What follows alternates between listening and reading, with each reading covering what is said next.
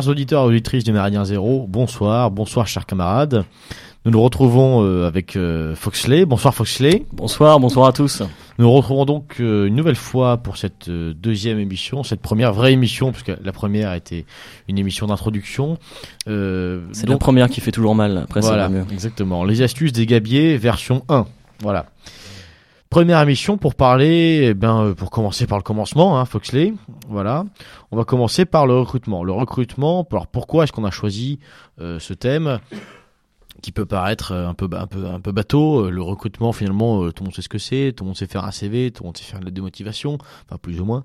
on a choisi ce thème parce que le recrutement, comme comme le sait tout à chacun, c'est le début de l'emploi c'est en fait le début de la relation, c'est le premier contact entre le salarié et son potentiel futur employeur.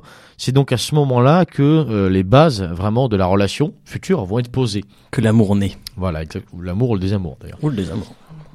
Euh, les bases de la future relation, c'est évidemment euh, les conditions de travail, la rémunération, mais ça va un petit peu au-delà de ça. En fait, c'est vraiment une impression humaine aussi qui se crée notamment euh, si euh, si vous êtes euh, typiquement chef d'entreprise dans une TPE ou une PME, quand vous recrutez quelqu'un, vous allez passer vos journées avec, donc nécessairement vous avez envie que la personne vous soit sympathique. Hein. Donc le but de cette de cette petite chronique là sur, le recrutement, c'est d'aborder les deux côtés, donc à la fois salarié et à la fois employeur. On va le faire en deux temps puisque dans un premier temps, on va surtout voir euh, finalement le, processus un petit peu plus juridique avec notre camarade Fossley, mais surtout le, processus euh, classique, hein, donc entretien, euh, comment bien lire un CV, comment sélectionner ses CV, quels sont les critères, etc. Bon, tout ça, camarade Foxley va, va, en parler.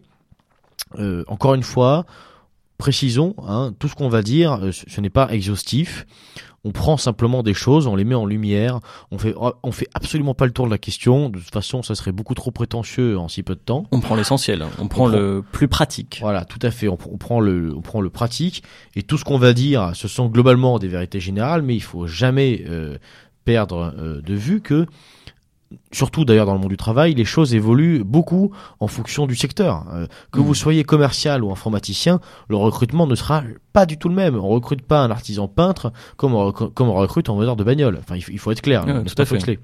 Voilà.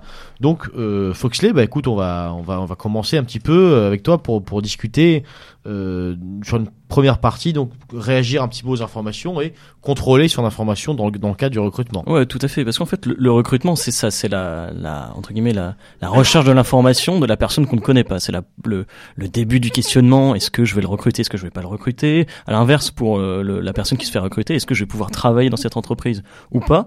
Euh, et on est parti un peu entre guillemets de la base légale, euh, donc euh, avant que ce soit, ne partez pas tout de suite, ça ne va pas être si barbant que ça, euh, puisqu'en fait la loi impose aux employeurs euh, trois exigences, une de transparence, une autre de pertinence et une autre de finalité. Alors comme ça, ça veut rien dire, on est d'accord, et donc on va partir à les expliquer une à une. Euh, la transparence, euh, tout bêtement, en fait, c'est l'obligation euh, d'informer le candidat euh, avant euh, tout moyen qui permet de récolter l'information du candidat. Typiquement, tu, tu, peux le redire en français, s'il te plaît. Oui, pardon. C'est c'est typiquement vous passez un entretien qui sera filmé, etc., etc. C'est vous passerez un entretien qui pourra être enregistré. dans le cadre de ce recrutement, nous pourrons faire tel ou tel, utiliser tel ou tel outil pour vous recruter, etc., etc. Euh, le but, c'est quoi alors de la transparence? Là, la transparence, c'est de mettre entre guillemets le candidat. Euh, on, est, on part sur un, principe où normalement le candidat doit savoir à quelle sauce il va être mangé entre guillemets. Euh, il doit être au courant des moyens qui sont utilisés contre lui. Mais ça, c'est entre guillemets un principe euh, qui euh, sous-tend le droit entre guillemets général euh, du travail. C'est euh, ce qu'on appelle le, la le contradictoire, c'est le principe de contradiction. Si vous, je vous interroge, vous devez savoir comment je vous interroge et comment je vous interroge. Et si le candidat ne donne pas son accord, c'est-à-dire que si euh, non, je suis désolé, monsieur, euh, monsieur Durand, je n'accepte absolument pas euh, d'être enregistré. Et bah, qu'est-ce que vous voulez L'employeur, il peut entre guillemets rien faire, mais euh, du coup, vous perdez aussi euh, potentiellement une possibilité d'emploi. Donc, faut pas tomber non plus sur tout de suite. Ah non non, j'ai peur de ce moyen, etc. Mais alors justement, comment est-ce qu'on se positionne Moi, j'ai pas envie forcément d'être filmé, j'ai pas envie qu'on m'enregistre. Est-ce que est-ce que j'ai un moyen de refuser ça habilement sans pour autant être sûr de pas être recruté quoi? Bah, en fait, sans sans refuser moi je partirais du principe de ne jamais refuser le moyen entre guillemets qui est mis en place par l'employeur parce que de toute façon il est en position entre guillemets de force. Par contre, euh, les informations qui vont être entre guillemets récoltées, de toute façon ne vont pratiquement pas être utilisés et l'employeur va juste les typiquement euh, je filme l'entretien de recrutement euh, c'est uniquement euh, de la poudre aux yeux hein. sincèrement euh, jamais aucun RH ensuite regarde dans son lit les vidéos de recrutement qu'il a faites avec les 100 candidats ça dépend de qui a recruté ouais, hein, tout à fait ouais. si c'est Belinda effectivement peut-être que monsieur Durand regardera un peu plus le recrutement mais, mais alors, plus sérieusement en tant qu'employeur quel est mon intérêt dans ce cas euh, à, à, filmer euh, mon entretien de recrutement avec quelqu'un?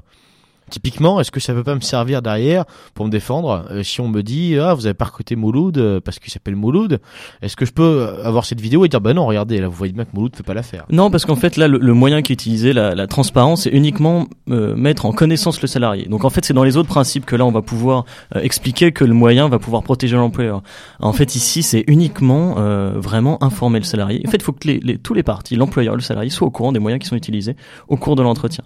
par contre il faut faut pas oublier qu'aujourd'hui, on est dans un monde qui est numérique, on est dans un monde euh, entre guillemets où l'intégralité des données qu'on a sur une personne peuvent se retrouver euh, sur Facebook, euh, sur Instagram, et la plupart du temps, les gens ne font absolument pas attention. Donc le premier entre guillemets la première recommandation et là ça va être une recommandation côté candidat c'est de verrouiller un maximum euh, son Facebook de verrouiller tous les réseaux sociaux etc et à l'inverse ne pas tomber dans le piège de ah non non j'utilise absolument pas ça typiquement LinkedIn qui est on d'accord, assez critiquable, etc. Ça permet de donner, euh, entre guillemets, des informations, et des informations qu'on peut maîtriser. C'est-à-dire que c'est moi qui vais donner quelle information je donne euh, au potentiel recruteur. Et ça permet, entre guillemets, de sécuriser ce qu'on appelle euh, vulgairement l'identité numérique. Euh, et à l'inverse, pour l'employeur, utiliser l'identité numérique d'un candidat, c'est aussi bah, savoir à l'avance bah, qu'est-ce qu'il fait. Et typiquement, pourquoi pas euh, aller euh, au, nez comme ça, tomber, regarder le profil Facebook, tomber sur un profil Facebook et faire oh tiens, lui aussi il aime Méridien Zéro. Ah, ça pourrait être intéressant en fait ce candidat-là. Peut-être qu'il est plus intéressant que les autres. Mais alors, est-ce qu'il y a un moyen vraiment euh, de réutiliser ces infos parce que c'est bien beau d'aller voir qu'un gars euh, écoute Méridien Zéro ou à l'inverse d'ailleurs qu'il est fan de toutes les pages euh, par exemple Antifa Paris banlieue mais est-ce qu'il y a un moyen de, en tant qu'employeur, de réutiliser ça, ou est-ce que c'est simplement, bon ben, je me fais ma petite info et je le garde dans un coin de ma tête ou pas? Est-ce qu'on, est-ce qu'on peut typiquement, est-ce que quand, quand je reçois quelqu'un, je peux lui dire, ah bah tiens, euh, salut Mouloud, euh, j'ai vu que t'adorais le Red Star, euh, alors, alors dimanche c'était comment Enfin, est-ce que je peux, est-ce que je peux lui parler directement de son identité numérique? En fait, normalement, l'identité, le recueillir des informations, comme je disais, la transparence. Euh, quand je fais ce qu'on appelle cette perquisition, il y a certains auteurs qui parlent de perquisition virtuelle, organisée, etc. Euh, quand on fait cette cette démarche-là, normalement, c'est et qu'on n'informe pas le candidat, on arrive sur quelque chose qui est normalement illégal. C'est-à-dire que le principe de transparence, si jamais je vais chercher demain euh, des informations sur le profil Facebook euh, de Jean Mouloud ou de ou de Bertrand, il faut que je le je lui dise, écoutez, monsieur, bonjour, voilà, j'ai regardé votre profil Facebook, etc. Maintenant, à quel moment on va pouvoir m'opposer ah euh, vous êtes allé sur Facebook c'est impossible donc le, le, fait de récolter ces informations là etc ça permet de mieux cibler son candidat effectivement de lui tendre des perches sur les appétences potentiellement qu'il a sur euh, typiquement euh, je vois qu'il fait du canoë, je veux que le salarié absolument rentre dans mon entreprise, et ben je vais passer par ce biais-là. Ça peut être un outil, hein. évidemment, c'est pas le seul outil. Si vous basez uniquement un recrutement euh, sur euh, le fait qu'un candidat et que Bertrand aime le canoë, ça va être un peu léger. Par contre, ça vous permet de donner entre guillemets sa vision et son état, d'esprit du candidat. Et à l'inverse, pour le candidat, ça permet aussi d'avoir des informations sur l'employeur. Typiquement, j'arrive, j'ai le nom de mon recruteur, je vois ce qu'il aime, ce qu'il aime pas. Euh, S'il n'a pas fermé son profil Facebook, imaginons, hein, je vois ce qu'il aime, ce qu'il aime pas, et ça me permet aussi d'orienter mon discours si je veux absolument l'emploi. D'accord, donc finalement, l'identité numérique, c'est utile, mais ça, finalement, c'est limite. Ah, tout à fait. Voilà. Très bien. Donc, et ensuite, donc sur la transparence, on a un petit peu fait le tour, Ouais, j'imagine. Euh, donc le deuxième point dont tu voulais parler, c'était la pertinence. Ouais, tout à fait, la pertinence. Là, c'est le la pertinence de l'information qu'on qu'on récolte. En fait, c'est c'est un terme un peu générique qui veut effectivement là pour le coup rien dire. C'est typiquement euh, la méthode que j'utilise. Je ne veux pas utiliser euh, typiquement la numérologie, le tarot, etc. Là, ça sert. Enfin, on- pour parce que c'est illégal tout simplement parce que c'est des choses qui ne sont entre guillemets des C'est méthodes. illégal C'est- de faire de la numérologie Tout à pour, fait, c'est illégal. C'est illégal. Illégal. Illégal. C'est quel article, monsieur le juriste de Ouais, je vais pas vous donner l'article parce que sinon on va perdre la moitié des auditeurs et en fait on, on Ok, s'en fout un peu. Euh, mais par contre la, pertinence ça veut dire aussi euh, typiquement Mais si on utiliser fait un des cums, euh, ça marche pas non plus. c'est des Un cums. Je ne sais pas ce que c'est qu'un cums. Si on fait un petit jeu de cartes, quoi, pour euh, non, ça, ça Ah, un marche kiems. pas. Ah oui d'accord ok. Ça marche pas, non Un cums. euh, Si on fait un truc, quoi, bon, ça marche pas, non c'est cums en anglais ça veut dire autre chose hein, donc j'ai eu peur hein, quand même hein, donc euh, Pardon. je vous en prie. Euh... non, en fait, le- la, la- pertinence, c'est utiliser typiquement, multiplier les, pour l'employeur les entretiens. C'est avoir des outils qui sont, comme le, principe l'indique, pertinents, c'est-à-dire que euh, utiliser des, des, des entretiens, utiliser de maximum, même pour un employeur qui veut connaître euh, vraiment un candidat, ne pas avoir peur de de- d'utiliser des tests, hein, de faire des tests. Oui, mais euh, alors justement sur ces tests, euh, là, là je, je tiens à citer un livre qui est absolument génial, que je reciterai certainement dans plusieurs autres chroniques. Un livre qui a été écrit par un monsieur qui est pas du tout, je pense, auditeur de Méridien Zéro, euh, qui s'appelle euh, Didier Bill. Euh, Didier Bill, c'est un ancien DRH, et son bouquin s'appelle DRH, la machine à broyer. C'est un bouquin vraiment qui se lit très facilement, qui est pas du tout juridique. C'est simplement un, récit de, ce monsieur Didier Bill, qui a été donc DRH dans plusieurs grands groupes industriels français et, internationaux. Il raconte en fait globalement tout l'envers du décor des ressources humaines, comment on fait pour licencier, comment on fait pour recruter, etc.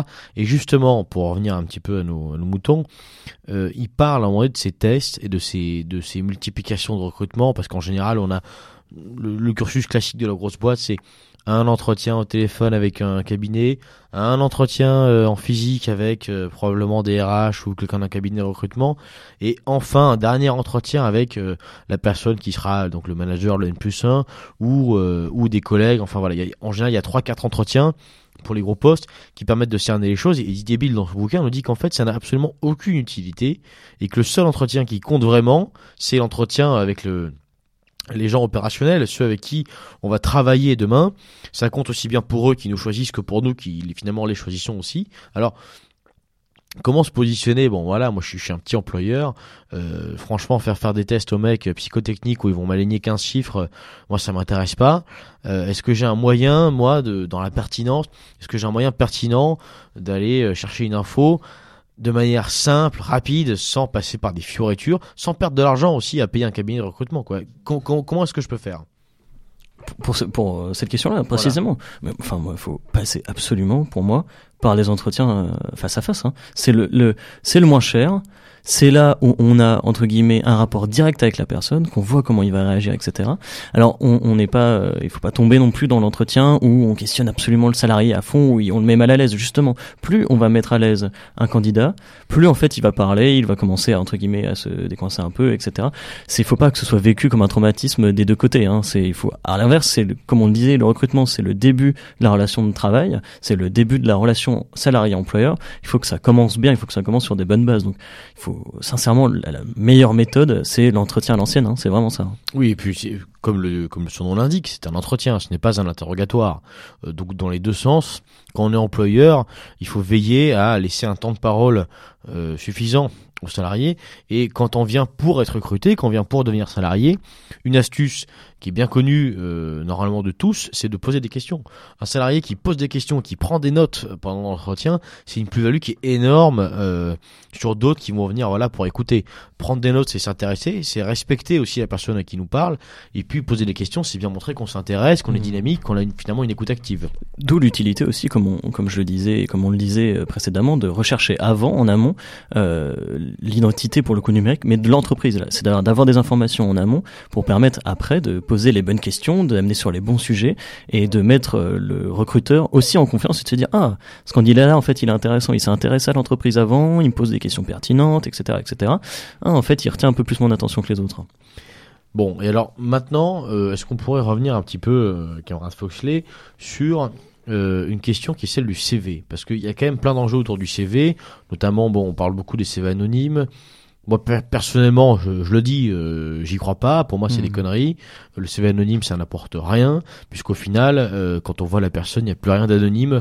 Donc bon, est-ce que tu peux nous parler un petit peu des CV Est-ce qu'il y a un moyen de se démarquer? Est-ce qu'il y a un moyen de aussi de contourner certaines règles qu'en employeur? Comment faire Comment faire Comment faire avec cet outil du voilà du CV bah, Déjà précisément sur le pendant longtemps, on, ça a fait un peu mousser aussi la, question de ce fameux CV anonyme euh, qui permet entre guillemets d'éviter toute discrimination, etc. Qui est un peu un test pour les entreprises en disant voilà on évite d'avoir la photo du candidat et effectivement s'il a la couleur qui ne nous convient pas euh, entre guillemets de dégager, etc. Euh, maintenant en fait cette question du CV anonyme elle est devenue facultative pour les entreprises, c'est-à-dire que légalement euh, c'est uniquement si l'employeur veut mettre en place cette méthode euh, on pourrait critiquer ça, mais en fait, c'est un très très bon moyen de se défendre en amont si justement on veut faire une sélection sur des critères qui nous sont entre guillemets à méridien zéro un peu plus propres. Donc tu veux dire qu'en fait, on, on, réclamerait le CV anonyme dès le début, tout à fait, en tant qu'employeur, et ensuite quand on reçoit les gens, qu'on se rend compte de leur euh, faciès, tout à fait. On peut, à partir de là, faire sa sélection et en disant, ben non, moi j'ai pris un CV anonyme. Euh. Tout à fait. Et ça permet d'éviter, entre guillemets, toutes les accusations. En fait, une fois qu'on a, on a dit, mais regardez sur ma procédure de recrutement, j'ai mis des CV anonymes, etc. J'ai bien sélectionné en fonction uniquement des critères assez objectifs. Donc c'était là l'école que, que la personne a faite euh, qui m'importe, enfin qui m'importe, pas qui m'importe, mais en tout cas le parcours du candidat que j'ai en face de moi. Et ça permet, euh, une fois qu'on a des accusations, mais oui, mais pourquoi vous recrutez, entre guillemets, enfin, c'est bizarre, vous avez recruté quand même qu'une personne blanche, etc. Ouais, mais attendez, moi avant de, avant de les passer en entretien, je le savais pas, et c'est aux entretiens que cette personne-là s'est démarquée, et c'est mon droit aussi. Tout à fait. Donc là, là, on a une astuce quand même qui est intéressante. C'est-à-dire qu'on se sert d'un outil euh, qui a été euh, inventé par euh, globalement ceux qui sont plus ou moins peut-être nos ennemis, on s'en sert finalement pour détourner complètement l'outil de, de, sa vocation première. Le CV anonyme devient un outil pour faire de la discrimination. tout à fait. Un autre sens. Enfin, pour faire. Euh, d'ailleurs, non, c'est pas de la discrimination qu'on fait, c'est de la préférence en fait. Tout à fait. Tout à fait. Mais parce que, enfin, aujourd'hui, la préférence, quand on, évidemment, quand on, un employeur va dire, on va faire de la préférence, on va tout de suite l'amener sur le terrain de la discrimination. Et le terrain de la discrimination, c'est tellement pentu, c'est tellement glissant que tout de suite l'employeur il s'est dit, oula, qu'est-ce que j'ai fait? C'est pénalement répréhensible, etc. Donc, j'ai fait quelque chose de très grave. Là, c'est vraiment un outil de dire, ok, je vais utiliser ce que le système entre guillemets m'a donné, c'est le système nous fait pour, euh, entre guillemets, contrer ça. Ok, donc sur la pertinence, euh, ce qu'on peut retenir en quelques mots, c'est que globalement, il faut avoir un, mode de recrutement euh, qui est pertinent, c'est-à-dire qui vise à aller chercher les bonnes informations directement et qui permet de se couvrir, aussi bien en tant que salarié qu'en tant qu'employeur, de se couvrir de, de potentielles conséquences derrière. Voilà. Est-ce qu'on peut passer maintenant à ce que tu voulais dire sur la finalité? Tout à fait. La finalité, en fait, ça recoupe euh, la question entre guillemets que l'employeur peut poser au candidat. Euh, ça va être là, typiquement éviter des questions euh, trop personnelles, c'est typiquement. Et sinon, toi, t'es plutôt à gauche ou à droite Ou les questions aux nanas, c'est ah bah alors, tu vas les bébés, je vois que vous avez entre guillemets 28 ans, que que vous êtes mariés, vous avez pas encore d'enfants, c'est pour bientôt, etc. Ça, c'est des questions qui sont évidemment normalement à éviter. maintenant euh, côté candidat, ça, ces questions-là, elles arrivent aussi. En fait, elles sont posées la plupart du temps de questions détournées. Euh, ça va être euh, typiquement la question qui revient entre guillemets que j'ai entendu souvent, c'est et vous savez qu'ici on est plus, on pense l'entreprise pense plus comme ça. Et vous, vous pensez que vous adapteriez à cette situation-là? C'est la question détournée par excellence, c'est-à-dire que je pose pas frontalement au candidat, je suis entre guillemets, qu'est-ce que tu penses toi? Mais ici on est comme ça. Donc toi, tu, tu vas te sentir bien. Alors là, il faut absolument pas paniquer. Enfin, c'est genre évidemment qu'il faut répondre à la question. Euh, la, réponse, typiquement, je, on va prendre un exemple sur l'engagement syndical. Euh, L'employeur qui vous demande et euh, enfin, qu'est-ce que vous, qu'est-ce que vous pensez des, des, des grèves SNCF en ce moment? C'est quand même le bordel, etc. Et enfin, la réponse est, moi, bah attendez, euh, je, je, pense que sincèrement, la contestation, euh, elle est autre que ça. Vous voyez, moi, je pense une contestation euh, entre guillemets plus proche des gens. typiquement, moi, je, vous avez vu, je suis engagé dans l'école de mon enfant et je suis parent d'élève. Je fais partie de l'association de parents d'élèves. Je pense que ça, c'est la nouvelle forme de contestation. Mais évidemment, si vous me demandez si je suis engagé à, à la CGT, Monsieur Durand bien sûr que non. Ça, c'est la réponse qu'il faut faire. Ce que tu nous dis, c'est que bon, évidemment, faut pas hésiter à mentir. C'est pas ses engagements. Là, je voudrais, faut, faut, très, faut faire très attention. La, la, loi, elle donne pas un droit à mentir. Elle donne un droit de répondre de bonne foi. Et quand on pose une question qui est trop personnelle, c'est typiquement la répondre de bonne foi. En fait, c'est être démago. C'est vraiment être ça. Et l'employeur va l'utiliser. C'est normalement, il doit poser des questions aussi qui sont pertinentes et entre guillemets qui sont à une finalité pertinente. Euh, le fait de détourner la question comme ça, là, votre employeur est plus de bonne foi. Et ben, c'est pareil, vous répondez, entre guillemets, utilisez euh, cet outil-là. Répondez de manière détournée aussi. Alors ce qu'on peut faire dans ce cas, dans son CV, c'est peut-être euh, tendre euh, des perches aussi en mettant des choses en avant, tendre des perches à l'employeur pour que derrière on ait des sujets assez simples peut-être dans son entretien tout à fait. Bah, c'est typiquement marqué sur son CV ses, euh, ses intérêts sportifs, par exemple. voilà, ça va c'est des choses qui peuvent paraître entre guillemets bêtes, mais c'est des choses qui permettent de recréer du social et du lien entre le recruteur et le candidat. Alors attention aussi quand on pose ce genre de questions. Euh, typiquement, euh, si on vous pose, est-ce que vous êtes engagé politiquement? Si je tape votre nom sur internet et que je vois que vous êtes président des FNJ, faut pas être non plus débile, c'est-à-dire qu'il faut pas non plus rentrer dans un truc où je réponds pas à la question, mais par contre le, le, le, recruteur qui après va faire sa petite recherche voit que je suis engagé partout, que mon nom apparaît partout et potentiellement que j'ai des engagements qui correspondent pas à l'entreprise. Faut aussi contrôler, pour en revenir à l'identité entre guillemets numérique, faut aussi contrôler ce qu'on met sur Internet et notamment sur ces questions-là. Et puis là, on aborde un sujet qui est peut-être trop vaste pour cette émission, mais qui est aussi celui de l'engagement, de, des formes qu'il prend, et aussi du besoin ou non d'ailleurs de, de, de s'exposer, hein, euh, de l'anonymat au nom de l'engagement. Est-ce qu'il y a besoin absolument d'avoir une bannière au-dessus de soi? Est-ce qu'il y a besoin absolument de, de l'afficher partout? Bon, c'est une question qui, est, qui, qui, sort complètement du cadre, on va pas s'étendre dessus, mais en tout cas, elle mérite... Euh, elle mérite vraiment des émissions. D'ailleurs, je crois qu'il y a un certain nombre d'émissions qui sont euh, consacrées à ce sujet. Euh, simplement pour faire une digression très rapide, euh, je renvoie les auditeurs intéressés par la question de l'engagement de manière générale à une émission des des moussaillons qui a été faite il y a quelques temps déjà sur, quelques mois sur Méridien Zéro euh, qui s'appelle de tête je crois pour une critique positive. Voilà avec euh, les camarades lieutenant Sturm Lord Tesla et sans doute Ivan le, camarade moussaillon qui ont essayé d'aborder un petit peu plus ce, ce thème de l'engagement qu'on va maintenant mettre de côté. Pour revenir un petit peu sur ce qu'on disait sur le recrutement on connaît tous la période d'essai euh, qui est renouvelable, euh, période durant laquelle on peut euh, se faire virer ou virer quelqu'un comme ça très facilement ou, partir aussi. Hein. C'est aussi du côté voilà.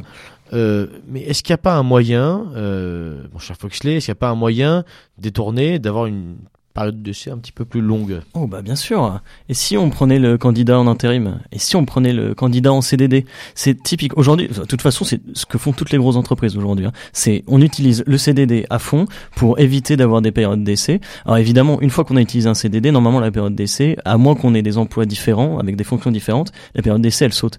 Mais un CDD aujourd'hui c'est six mois, renouvelable, etc. Donc vous, vous pouvez partir pour longtemps et vous pouvez partir pour une période d'essai qui est aussi très longue. Donc là encore, une astuce légale, utiliser le CDD comme période d'essai informelle. Voilà. Très rapidement maintenant, est-ce qu'on pourrait discuter rapidement euh, des nouvelles méthodes de recrutement? Parce qu'il y aurait beaucoup à dire, ça mériterait toute une émission. tout à fait. Simplement comment est-ce que comment est-ce que ça se définit? Comment comment réagir? Voilà. En fait je, le, le typiquement c'est les nouvelles méthodes de recrutement c'est des anglicismes c'est euh, ce qu'on appelle le sourcisme le, le, le sourcing pardon excusez-moi le job board etc etc typiquement. C'est l'utilisation des applications LinkedIn etc faut pas non plus prendre ça entre guillemets en disant c'est forcément mauvais parce que potentiellement on voit votre profil donc c'est une viralité euh, de votre profil. Pour l'employeur c'est aussi une, viralité de l'annonce qu'il va mettre. Euh, une réponse euh, plus rapide etc évidemment c'est impersonnel. Maintenant euh, ces méthodes là elles vont forcément on va vous les proposer. Donc moi je voulais juste donner des deux pour pour un peu conclure entre guillemets sur ma, la partie légale deux gros tips entre guillemets. C'est Essayez de réutiliser aussi le papier, typiquement le CV papier envoyé à l'ancienne, parce qu'aujourd'hui les recruteurs ne passent plus par Internet et quand vous utilisez du papier, vous sortez entre guillemets de la masse et là le recruteur va prendre le temps de lire votre CV. Et deuxième outil, je le dirai jamais assez, googlez rechercher du côté candidat, du côté recruteur, la personne que vous recrutez ou la personne qui va vous recruter, utiliser l'espace numérique public qu'on vous offre. C'est vraiment ça. Il faut vraiment utiliser un maximum. Essayer de sortir. En fait, il faut avoir entre guillemets un euh, essayer de ne pas être tranché. Utiliser tous les outils qui sont à notre portée et essayer de sortir de cette masse de candidats dans laquelle vous vous retrouvez et de sélectionner le candidat et dans la masse de candidats sélectionner le bon candidat.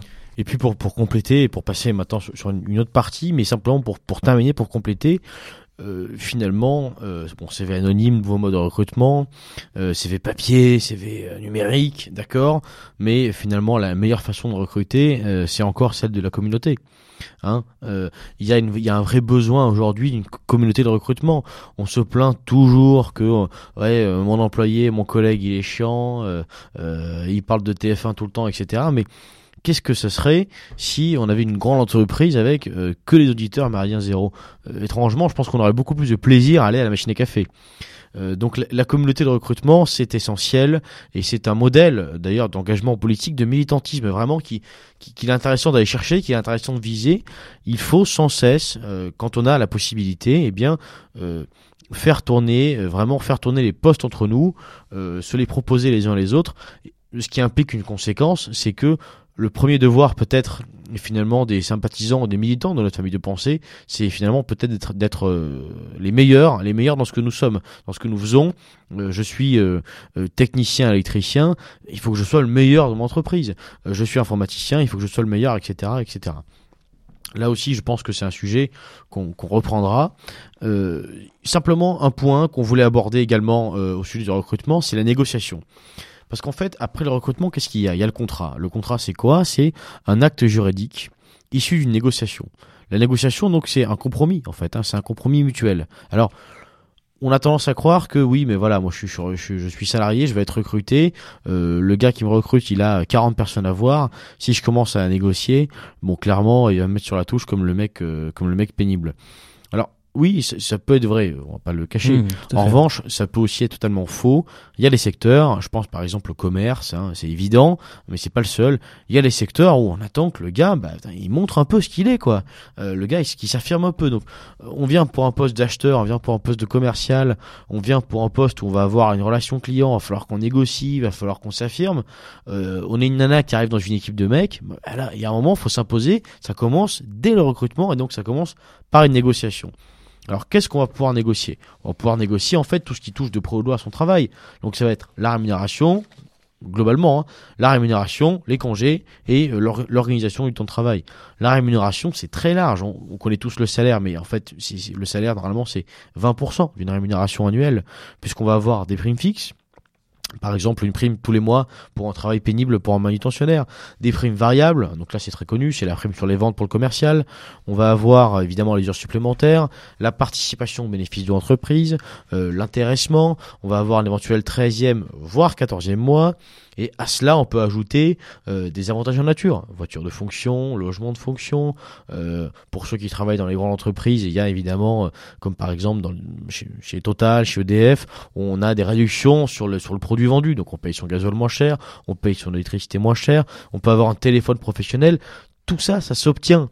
Et tout ça, c'est pas cadeau d'entrée de jeu, ça se négocie. Surtout quand on vient vous chercher. Quand, Surtout quand, quand le recruteur vient vous chercher, ça veut dire qu'il a déjà de l'intérêt pour vous. C'est-à-dire que c'est vous là qui êtes en position de force. Donc c'est à ce moment-là qu'il faut négocier sur ces choses-là. C'est-à-dire que oui, mais moi dans mon entreprise dans laquelle je suis actuellement, par exemple, j'ai une voiture de fonction et vous vous proposez quoi? C'est ça qu'il faut faire. Hein.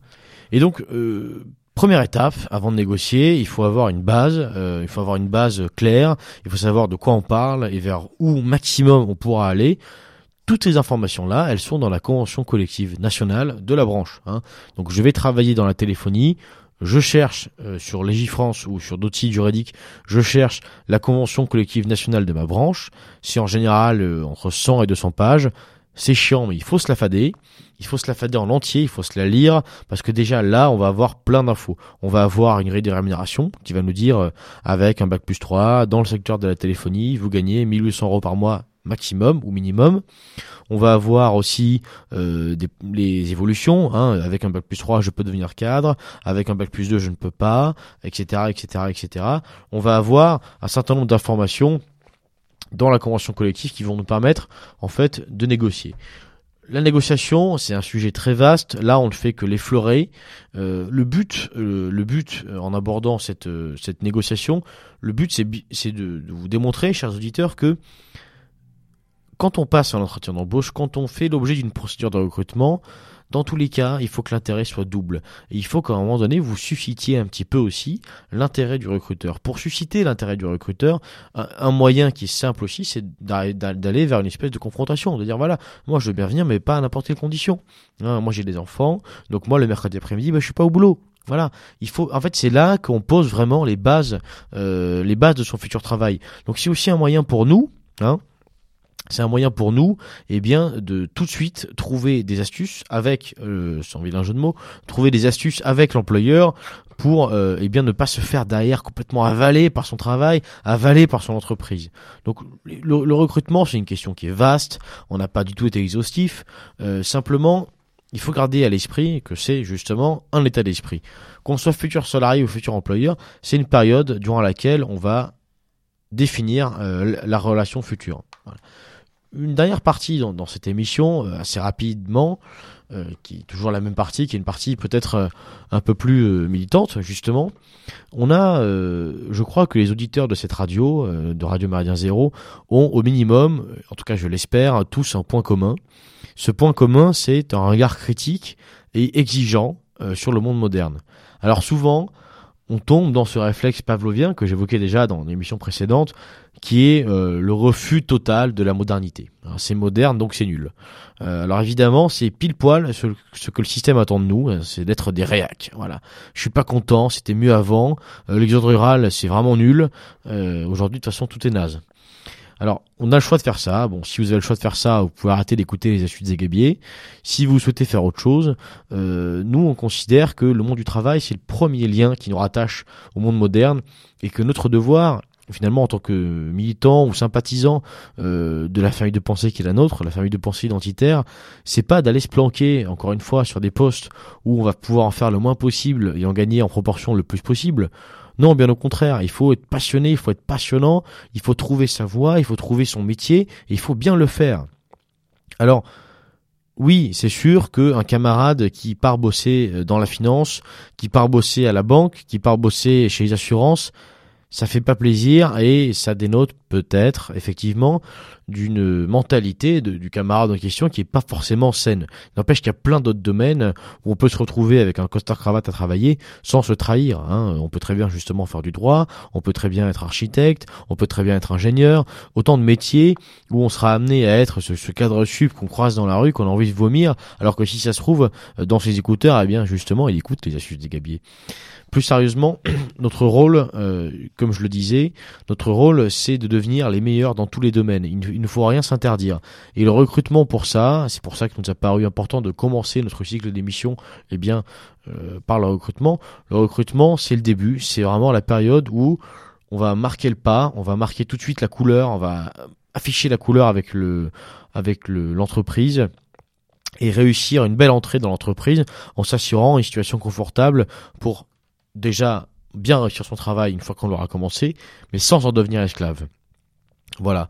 Côté employeur, euh, je le disais tout à l'heure, ça mérite un sujet d'émission, mais il faut sincèrement viser une communauté de recrutement. On peut pas euh, d'un côté avoir un certain nombre d'idées, peut-être même euh, militer dans des mouvements, donner de l'argent, soutenir, ne jamais être content, etc. Et, faire travailler, et, là bon, je vais peut-être m'attirer des ennuis, mais et faire travailler Mamadou et, Mouloud en même temps. Ce n'est pas possible. L'unité de vie est possible. Il y a aujourd'hui un certain nombre de modes de recrutement qui le permettent. Alors, on, on va pas forcément réussir à recruter en permanence des gens de la famille de pensée, mais simplement, on peut chercher un recrutement qui soit logique, c'est-à-dire avec une certaine dose, euh, une forte dose, euh, bien de préférence. La préférence, euh, elle est, alors c'est un slogan vieux comme le monde, mais elle est nationale. C'est- C'est d'une évidence folle. Et en tant qu'employeur, euh, les astuces qu'on a essayé de vous passer ce soir, eh bien, elles allaient dans ce sens en fait. Hein, elles allaient dans le sens de la liberté, c'est-à-dire, je veux pouvoir choisir moi-même euh, mon employé. Je veux pas, je veux pas le choisir avec euh, 40 000 critères édités par le ministère de la Culture. Je, veux- je veux le choisir tout seul comme un grand. Et mon employé, eh ben, ça sera euh, un Français de souche parce que c'est lui que j'ai envie de faire travailler. Voilà. Foxley, tu veux peut-être rajouter quelque chose à tout ça? Peut-être bah, pour revenir sur cette communauté de travail qu'il faut construire et cette, euh, ces moyens informels de, de, de, de construire entre guillemets un recrutement, je voudrais juste donner une petite info. Il y a un professeur à l'université de Caen qui s'appelle Christophe Rosenberg qui a mis un Aïe, aïe, système, euh, mais j'ai pas choisi ça pour rien, mais vous allez voir parce qu'il a mis en place un système de contrôle, on appelle ça de la biométrie, qui permet euh, de contrôler si le candidat est en stress, euh, si on pose telle question, à quel moment, euh, etc., à quel moment la question dérange, etc., etc. C'est-à-dire qu'on vous, on rentre dans- clairement au fin fond de vous grâce aux outils maintenant du numérique et des, ce qu'on appelle les nouvelles technologies, la l'éthique, etc. Donc plus que jamais, il faut créer entre guillemets une sorte de, de contre-mouvement, de contre-pouvoir à ça, c'est-à-dire créer une vraie communauté où on peut les uns les autres s'entraider et finalement aussi se recruter parce que l'aide, ça passe aussi par le recrutement, je pense. Exactement. Merci, merci Foxley. Euh, L'aide aussi, Merci c'est à toi, c'est aussi la participation à cette émission. Une nouvelle fois, on vous le demande, on vous le rappelle.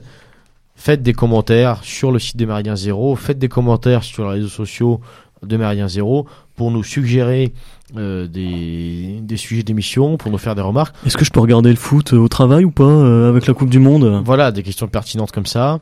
Euh, N'hésitez pas. Euh, on demande que ça, on, at- on attend que ça. Et puis en attendant, une nouvelle fois, on va laisser la parole à, à ce nouveau Moussaillon, qui, qui commence à ne plus être nouveau, euh, qui a un certain âge d'ailleurs. Jacques, la parole est à toi. Je serai le président de tous les Français. Tous les Français.